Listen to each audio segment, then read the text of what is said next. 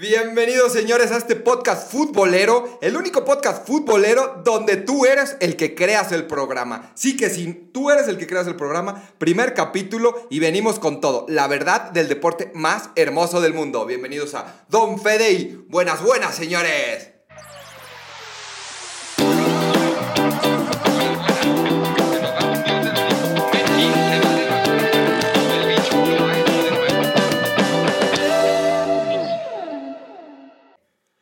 Empezamos con un comentario de super likeado, súper polémico en TikTok, agente044 que nos dice, no bro, la BBC es mucho mejor que la MSN ¿Acaso ganaron tres Champions seguidas? Primero que nada, los títulos son importantes, pero Arbeloa ganó un Mundial y no es el mejor lateral de la época. Pero sí es impresionante, tres Champions seguidas. Nadie en épocas actuales lo ha podido hacer y va a ser muy difícil que se repita, estoy de acuerdo. Pero para mí la MSN tiene mucha magia y creo que tu comentario es bastante, bastante polémico. Te voy a dar datos. Todos sabemos que la BBC es Bale, Benzema y Cristiano y la MSN es Messi, Suárez y Neymar empezando. Además de que fueron tiempos muy distintos. La BBC estuvo mucho más tiempo jugando juntos que la MSN, pero yo creo que la MSN brilla más. Pero te voy a dar algunos datos que te pueden parecer interesantes. La BBC brilla del 2013-2014 y termina en 2017-2018 y la MSN 2014-2015, 2016-2017. Como quien dice, la BBC tuvo mucho más temporadas juntos y la MSN mucho menos.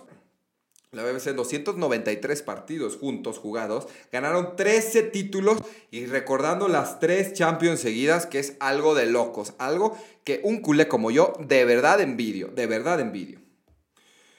Ellos tuvieron un 71.7% de efectividad de partidos ganados a diferencia de la MSN, ¿cuántos tuvo la MSN? La MSN tuvo un 76.2%, casi 5% más de efectividad. No es poca cosa, ¿eh? No es poca cosa y en esos niveles es muchísimo y altísima la diferencia. En goles, la BBC hizo 784 goles con un promedio de 2.7 goles por partido, a diferencia de Messi, Suárez y Neymar, que tuvieron un promedio de 2.9 solo con 519 goles. Sí, los goles son menos, pero la efectividad es más alta. Entonces, eh, la MSN es más efectiva tanto en asistencias, tanto en goles y también en títulos con base a los partidos porque estuvieron más tiempo. Esto no demerita para nada la BBC, pero son datos, no opiniones. Y para mí la MSN tiene más magia porque tiene a Messi, tiene a Suárez, tiene a Neymar y creo que son jugadores que aportan algo diferente al deporte. No te digo que Benzema y Cristiano no lo hagan, ellos son dos máquinas. Gareth Bale tiene sus momentos, subidas y bajadas, pero para mí la MSN en calidad, en calidad es superior. Muchas gracias por tu comentario a nuestro querido agente 044. Saludos.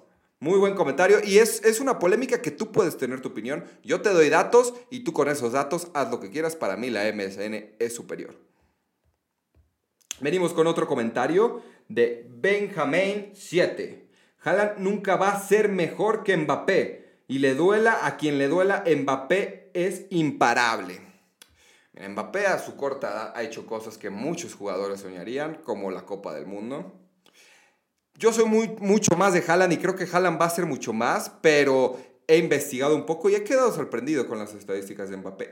Mbappé obviamente tiene 123 partidos más jugados porque tiene más edad. Haaland es solo un niño. Tiene más goles, tiene 59 goles más. En el promedio goleador, el que gana es Haaland. Haaland es una máquina de hacer goles. Haaland vive de hacer goles, Haaland come goles, Haaland piensa goles y Haaland hace goles. Y yo te digo, los va a seguir haciendo. Es importante que los dos emigren a un equipo grande, sí, porque los dos están en equipo chico. El PSG es un equipo muy poderoso, pero sigue siendo un equipo chico. Me puede callar la boca si gana la Champions, pero sigue siendo un equipo chico y Haaland pues está en Borussia Dortmund. No es un equipo chico históricamente, pero no es un equipo que le pueda dar más. No es un equipo que le va a dar más a Haaland, por lo que los dos es importante que migren. Lo de Mbappé prácticamente está hecho con el Real Madrid y sería muy bueno que Haaland fuera al Barça. No creo que pase, pero sería lo ideal tener la competencia en esta liga de estos dos. Para mí, Haaland tiene más proyección a futuro. Para mí, Haaland va a ser más en un futuro si toma las decisiones correctas, porque actualmente Mbappé le gana en todas las estadísticas, menos en el promedio de gol, que es una estadística muy importante, pero en títulos, en asistencias, en goles, en todo le gana. Lo único que Mbappé, que Haaland es superior es en el promedio goleador. Haaland es una bestia y para mí va a ser mejor. Me gusta más Haaland, pero acepto que actualmente es superior Mbappé. Pero yo me sigo quedando con Haaland y si yo tuviera un equipo de fútbol, yo compraría a Haaland. Es una bestia, señores. Continuamos con más. ¿Qué comentarios tan buenos me han hecho eh? en TikTok? Ese también la reventó mucho y fueron varios, no fue solo él. Que pienses que Ronaldinho no está en el top 5 histórico, se refiere, no quiere decir que no está. Me he cansado de decirlo. Me duele decirlo porque yo crecí con Ronaldinho y Ronaldinho es uno de los jugadores que me hizo amar el fútbol. Ronaldinho es un crack, Ronaldinho es magia, Ronaldinho es belleza. Pero por eso eso no lo hace. Eso no lo hace que esté en un tip 5 histórico. Tal vez en un tip top 5 de jugadores más con más magia puede ser, pero nunca va a estar por sus estadísticas, por su falta de compromiso muchas veces en el campo de juego, porque no fue un jugador constante. Y les voy a decir aquí unos datos que los que los va que me van a hacer entender por qué Ronaldinho no puede estar en el top 5. Con el Gremio 72 goles en 145 partidos. Saquen el promedio golado. Con el PSG 77 partidos, 25 goles. Su promedio casi siempre en todos los equipos es de más de dos partidos para meter un gol. ¿Saben el promedio que tiene Messi Cristiano? ¿Saben el promedio? ¿Han investigado? Es casi de un partido y el de Messi es de menos de un partido en proporción a goles. Incluso en su etapa más brillante, que dicen que es el mejor prime de la historia. Y para mí no. Ronaldinho no es el mejor prime de la historia, es de los mejores, pero en su etapa con el Barcelona, 207 partidos, 94 goles. Esto quiere decir que hace un gol en más de cada dos partidos.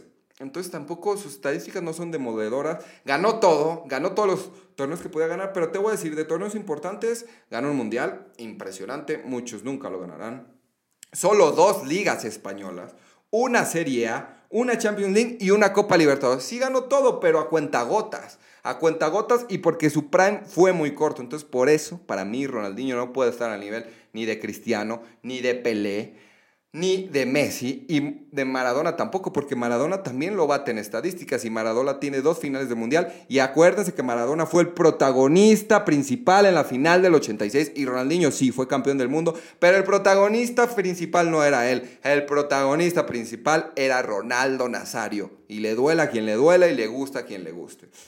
Y pues con esto cierro esto y vamos con el siguiente con BZ10 Prime. No hate, pero una Champions es mucho mejor. En Champions es mucho mejor Cristiano Ronaldo, pero cada uno tiene su forma de pensar y se respeta. Saludos. Lo que me comenta aquí es que en una final, ¿a quién elegirías? ¿A Messi o a Cristiano en una final de Champions? ¿Cuál sería el jugador que elegirías? Muchos han con Cristiano porque es Mr. Champions, porque es el jugador que aparece en los momentos importantes, porque es el jugador que ha jugado más finales de Champions, porque es el jugador que tiene cinco Champions. Lo entiendo pero Messi es un jugador que te da muchísimo en el campo de juego y no solo te da goles, te da la creación de juego, te puede aportar muchísimo más y en las finales que ha jugado de Champions, Messi ha sido determinante. En la Juventus, contra la Juventus fue determinante, contra el Manchester las dos veces fue determinante, en las dos ocasiones marcó gol, entonces no me pueden venir a decir que Messi no actuó en finales de Champions, que no ha estado, no ha estado porque el Barça no estaba al nivel.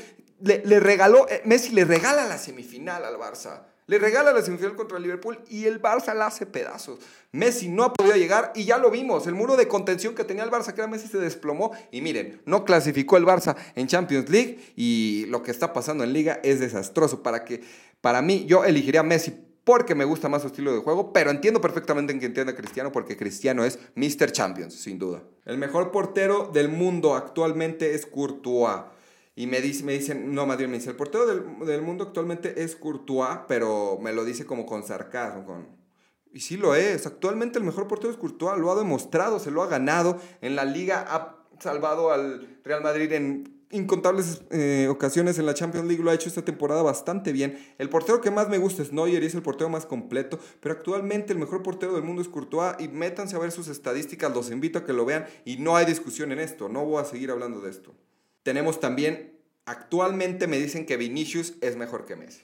Si te metes a ver las estadísticas, las estadísticas de Messi esta temporada son desastrosas, su adaptación no ha sido la correcta y sí, en estadísticas lo acepto. Vinicius es mejor que Messi. Pero yo les voy a hacer una pregunta. Si tienen una final de Champions hoy, hoy, hoy, y tienen dos opciones, Vinicius o Messi solamente, ¿a quién meten?